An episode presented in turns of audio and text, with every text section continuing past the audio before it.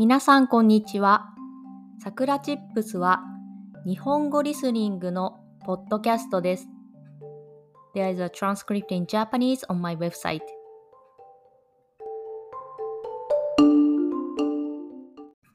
今日のテーマはレインボーパレードについてです。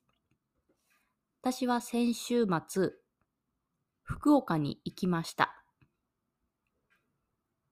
一日だけ行きました。泊まらずに朝に福岡に行って夜に東京に戻ってきました。なぜ福岡に行ったかというと、ある目的がありました。それは、九州レインボープライドに参加するためです。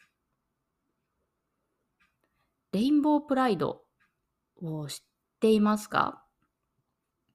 これはいろいろな国で特に6月に行われていることが多いと思います。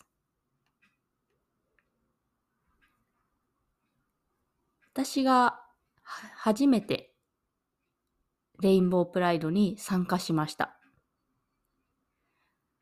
まあ、福岡なので、九州で一番大きい都市です。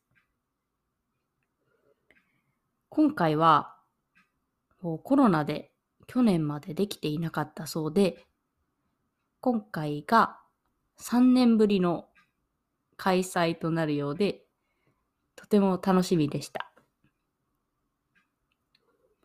当日はいろいろな会社がブースを出していて、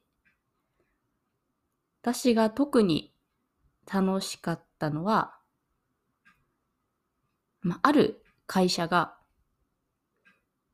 マスク、レインボーマスクを配っていて、そこで写真を撮れたことです。あとは、洋服のザラという会社が、レインボーの T シャツを売っていて、とても可愛かったです。本当に会場はいろいろな人がいて、そしていろいろな人がパフォーマンスをしていて、とても盛り上がっていました。まあ、それを見て、まあ、多様性とか、まあ、そういうことを考えるいい一日になったなと思っています。そして、イベントでは、レインボーパレードというのにも参加しました。これは、レインボーの旗とか、そういうものを持って、福岡の街を1時間以上かけて歩きました。こう旗を振っていると、こう道を歩いている人とか、車の中、バスの中から手を振ってくれる人もたくさんいて、なんか嬉しくなりましたね。楽しかったです。まあ、今回はレインボープライドに初めて参加したんですけれども、また東京でも4月にあるそうなので、そっちにも行ってみようかなと思っています。いろいろな考え方とか価値観とかあると思うんですけれども、まあ、こういうね、いろいろな思いとか、そういうものを持った人が